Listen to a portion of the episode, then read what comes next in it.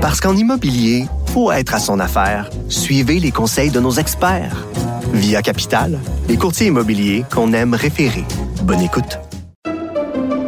Pendant que votre attention est centrée sur cette voix qui vous parle ici, ou encore là, tout près ici, très loin là-bas, même très, très loin. Celle de Desjardins Entreprises est centrée sur plus de 400 000 entreprises partout autour de vous. Depuis plus de 120 ans, nos équipes dédiées accompagnent les entrepreneurs d'ici à chaque étape pour qu'ils puissent rester centrés sur ce qui compte, la croissance de leur entreprise.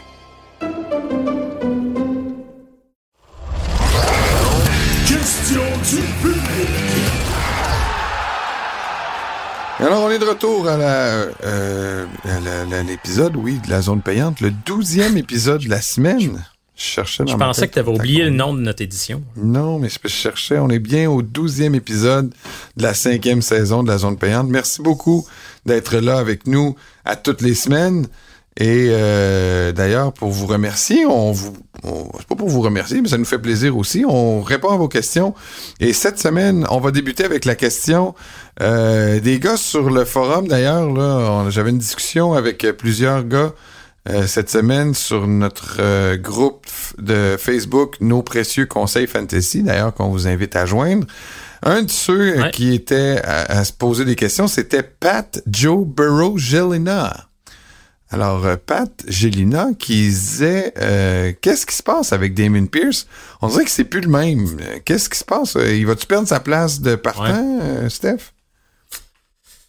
Porteur de ballon de deuxième année des Texans. Moi, je l'ai pas vu venir toute cette année. Euh, il y avait une très grosse saison recrue. Rappelle-toi l'an passé. euh, écoute, ça, c'était numéro un. Puis là, il est rendu à 2,9 verges par portée. Il n'y a rien qui marche. Je me dis, le dernier match, il y a eu 81 verges au sol. Est-ce qu'il est en train tranquillement de retrouver sa forme? Je sais pas. Je sais qu'il a été ennuyé un peu par une blessure au genou, mais ça semblait pas majeur nécessairement. C'est bien embêtant. C'est le fameux sophomore slump dont on parle souvent, la fameuse gang de la deuxième année. Euh, C'est un autre joueur là, qui est frappé de plein fouet, mais j'ai de la misère à m'expliquer pourquoi. Puis c'est pas comme si les Texans ils donnent pas la balle. Tu sais, il y a eu trois matchs de, plus de 15 portées cette année. Euh, c'est pas nécessairement énorme, mais là-dedans, il y en a deux de plus de 20 portées. Donc, il a le ballon. Euh, faut juste maintenant retrouver sa hargne là, qui le caractérisait l'année passée. Simon et Danny Veilleux, les deux gars qui nous ont euh, interpellés ou apostrophés sur Bill Belichick. Qu'est-ce que tu penses que représente l'avenir de Bill Belichick, là, euh, Steph? On sait, on a appris cette semaine qu'il avait signé cet été une extension avec les, les Pats. Ça veut-tu dire quelque chose? Je sais pas si ça veut dire quelque chose parce que c'est une, euh, une rumeur qui a été lancée. Ni l'équipe ni Belichick ont confirmé l'information. Lui, il a dit qu'il parle pas de son statut contractuel.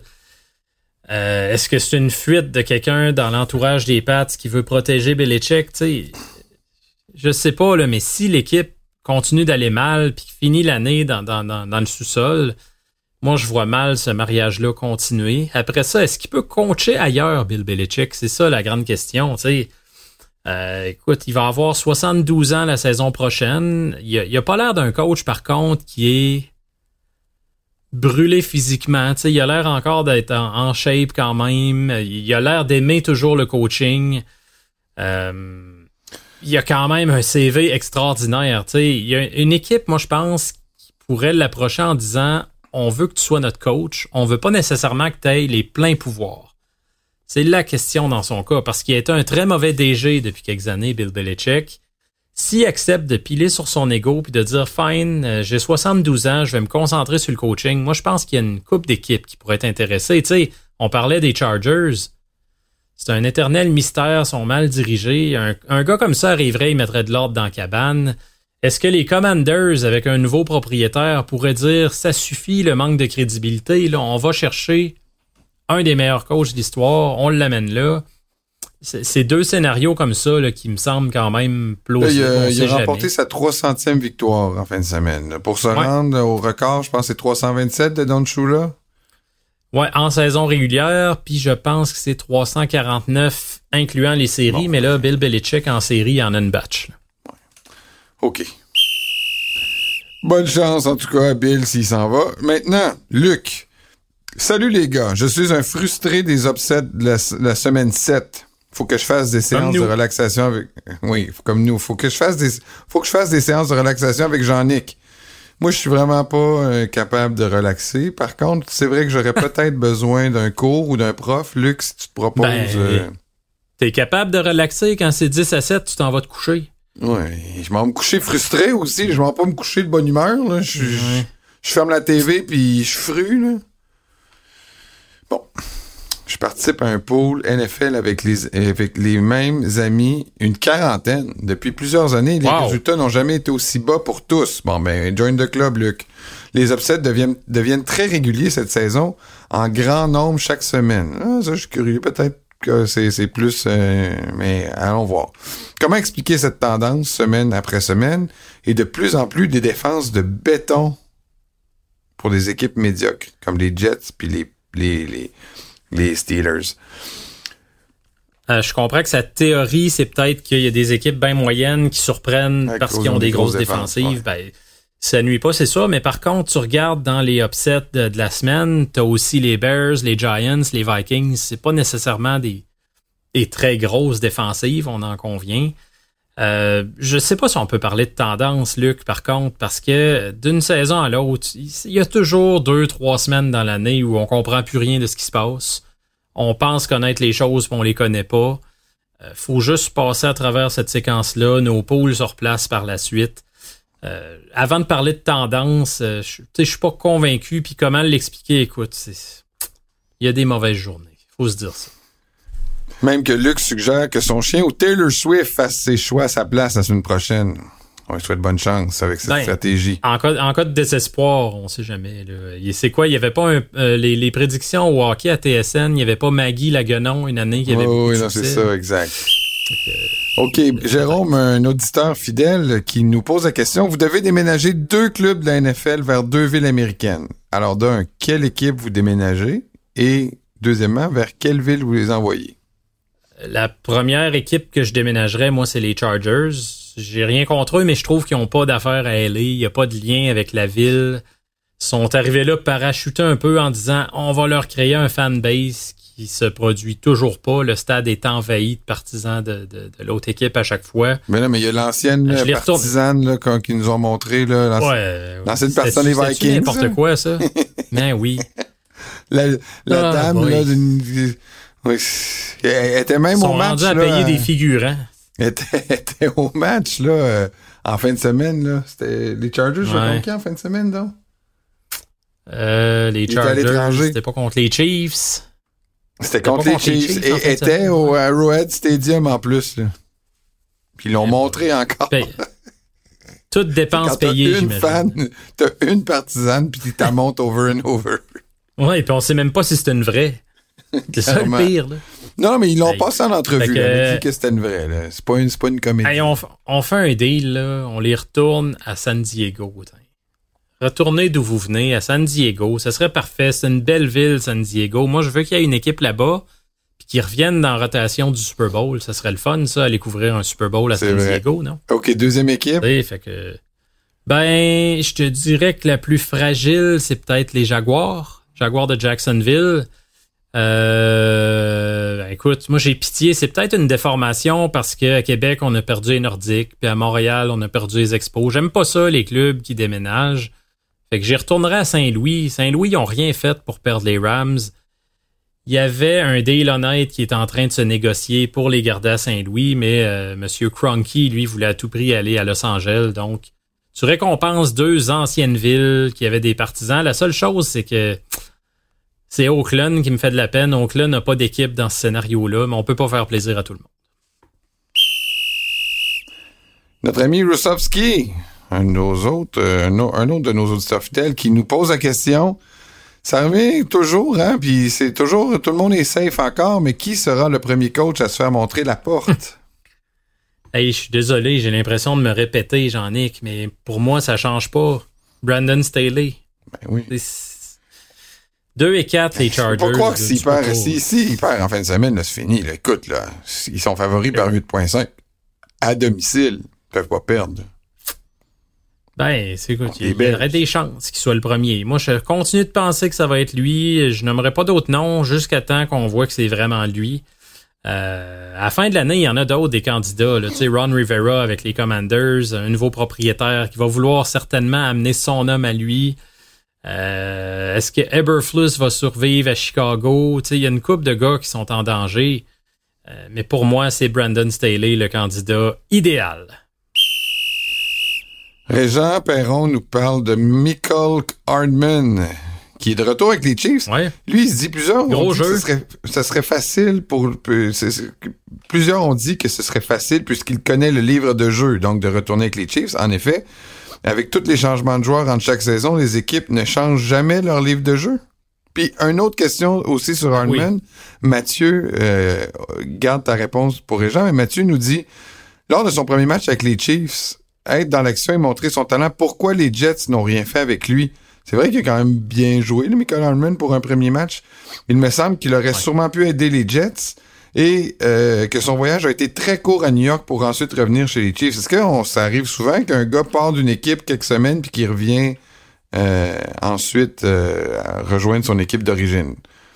Euh, ben, pour commencer par celle-là, disons, euh, non, on voit pas ça souvent. euh, mais ce qui a poussé les Jets un peu à mal utiliser ou sous-utiliser Michael Hardman, c'est que ils, ont, ils ont bien aimé Xavier Gibson. Tu sais, rappelle-toi le premier match, c'est lui qui avait fait un retour de Le retour de dégagement là, spectaculaire contre les Bills.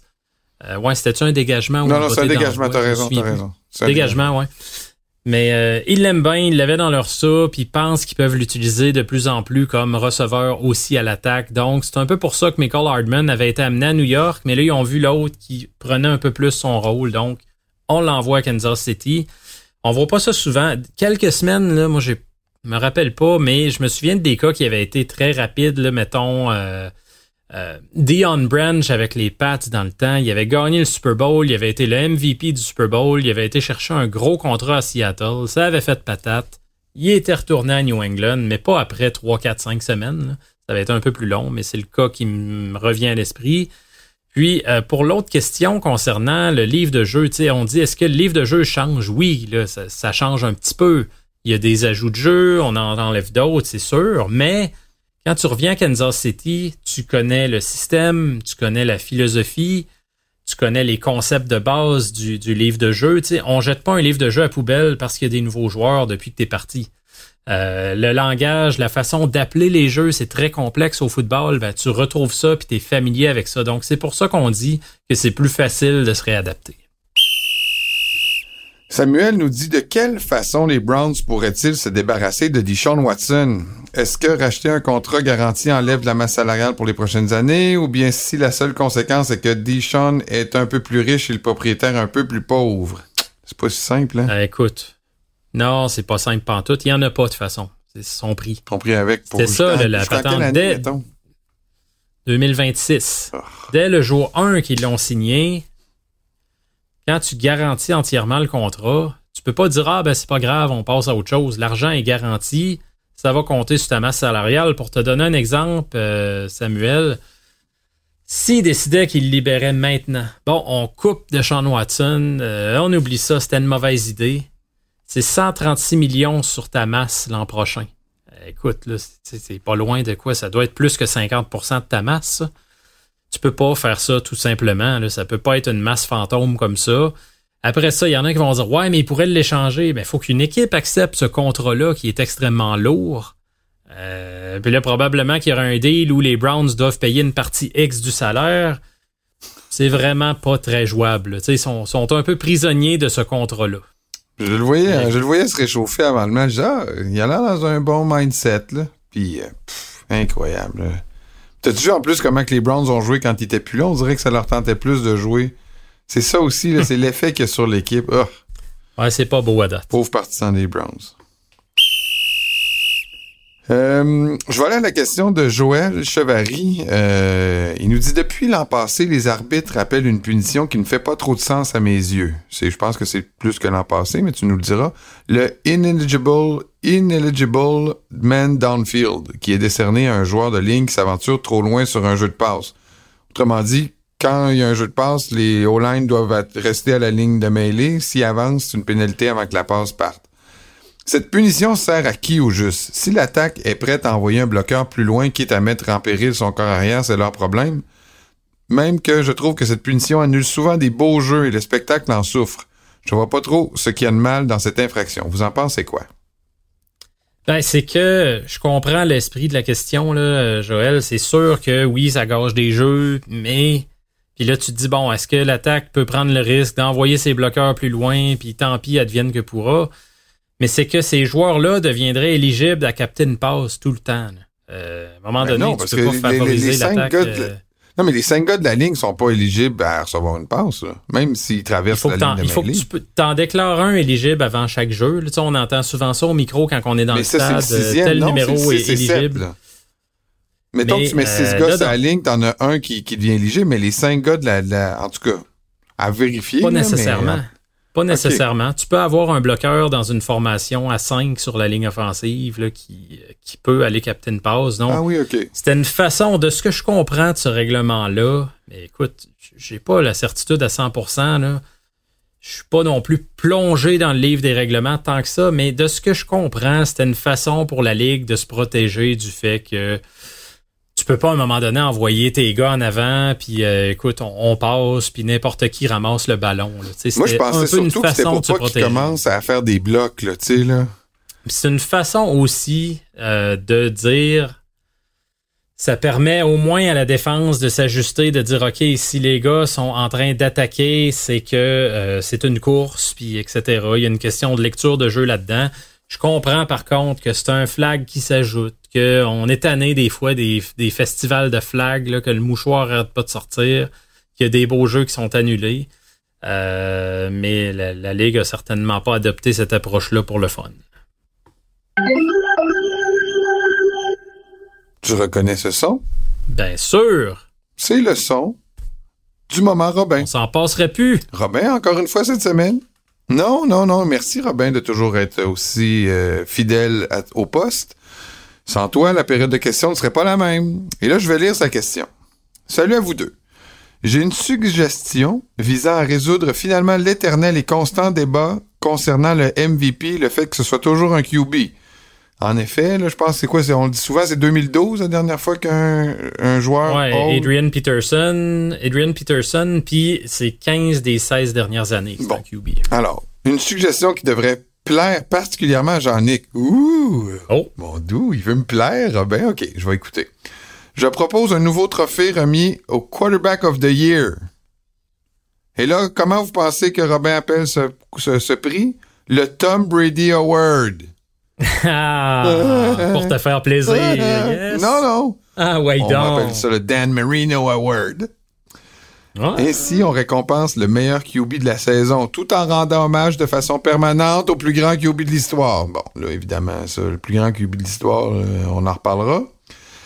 Mais je pense que le fond de la pensée de Robin, c'est est-ce qu'on ne devrait pas donner un, ca- un, un prix pour le carrière de l'année et un MVP euh, qui exclurait, disons, les corps arrière? Qu'est-ce que t'en penses? C'est. Je comprends le, le- le point, mais ça veut dire que t'exclus le corps arrière de toute possibilité Ben, d'être le joueur le plus que Robin n'est pas aussi euh, clair, mais c'est parce que là, ça commence à faire plusieurs prix. Le joueur offensif de l'année, euh, le MVP sans les QB. Même parce que si tu gardes le MVP, ah, tu sais, je pense que Robin Je veut pas à quel faire point- Tom Brady. Là. Ah, j'irai pas jusque-là, mais. Non, mais je comprends. On est tous tannés là, que des fois, ça soit assurément le QB qui est le MVP, mais tu peux pas non plus l'exclure. C'est ça que je me demande par rapport à la question. C'est que euh, si tu dis, OK, bon, ben cette année, le lauréat du prix Tom Brady est Patrick Mahomes,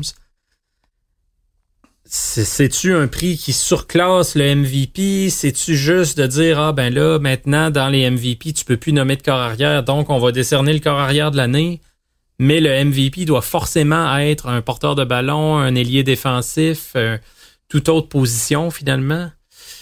Euh, je sais pas à quel point c'est faisable parce que tu dis dans la définition joueur le plus utile, qu'on Ben oui, l'aime ça joueur. ou non, c'est c'est forcément, bien souvent, plus souvent qu'autrement, un corps arrière qui est le plus utile dans son équipe. sais, à part si quelqu'un a une autre position à une saison là, pour les âges.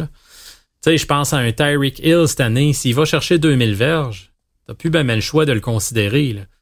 Euh, mais c'est sûr, écoute, on vient tanner, là, c'est un honneur pour les corps arrière, puis ça devient un peu une mascarade, mais en même temps, ça reste la position la plus importante sur le terrain. Fait que c'est plate comme réponse, mais je ne sais pas quoi faire pour qu'il n'y ait plus ce problème-là. Personnellement, je vois pas vraiment de solution. C'est ce qui met fin à notre période des questions. Merci d'avoir participé. On va euh, garder certaines de vos questions. On a peut-être passé, je sais pas, même pas la moitié de ce que vous nous avez envoyé. Vous êtes très gentils. Continuez à nous en envoyer. Là, je sais pas, on va essayer de les passer euh, lors de la semaine prochaine. En attendant, vous pouvez toujours nous en écrire, nous envoyer des questions. Vous pouvez nous écrire euh, sur les réseaux sociaux. Vous pouvez nous interpeller sur Twitter ou vous pouvez, vous pouvez même vous mettre membre de notre groupe Facebook Nos Précieux Conseil de Fantasy Football. Un groupe très actif où on discute. Même Stéphane, des fois, il nous fait grâce de ses commentaires et de ses analyses. Des fois, j'y vais, des fois, j'y vais. bon, le monde aime ça, de savoir euh, qu'est-ce qu'ils doivent faire quand, quand, quand toi, tu leur dis quelque chose, ils t'écoutent. Ils font bien. Parce que des fois, je le sais pas moi-même. Oui, je sais bien. C'est des gros dilemmes, ça, le fantasy, là, j'en ai. Je sais, je sais, puis ça peut avoir des incidences très graves en plus, fait que faut, faut, faut, faut, faut, peser le pour et le contre. Euh, Il y en a qui deviennent marabouts. Oui. J'ai gagné mes trois fantasy cette semaine. On a-tu oh. gagné? Hey, comment ça va notre, euh, notre saison avec la gang des podcasters? Hein? Ah, ça va bien. On est troisième avec euh, cinq victoires. Here we go, here we go. Excellent. Euh, tu vois, je m'occupe bien de, nos, de notre réputation. Je vois ça, je vois ça. Je suis fier de toi. OK, puis comment on fait pour nous envoyer un courriel aussi, Steph? Ouais, la zone payante à commercial québécoismedia.com, c'est le fun. Il y a de plus en plus de monde qui l'utilise. Puis euh, j'aime ça que tu le rappelles à chaque fois, Jean-Nic, mais moi aussi je vais le dire. Prenez-le pas personnel. On va essayer de vous revenir tout le monde. Continuez d'envoyer des questions. On a du fun, mais des fois le temps nous manque. On veut pas étirer la sauce trop longtemps des fois. Euh, mais on vous aime tous, on apprécie vos questions. Merci d'être là. OK, merci. On fait une pause et ensuite on s'en va au bar. Bougez pas.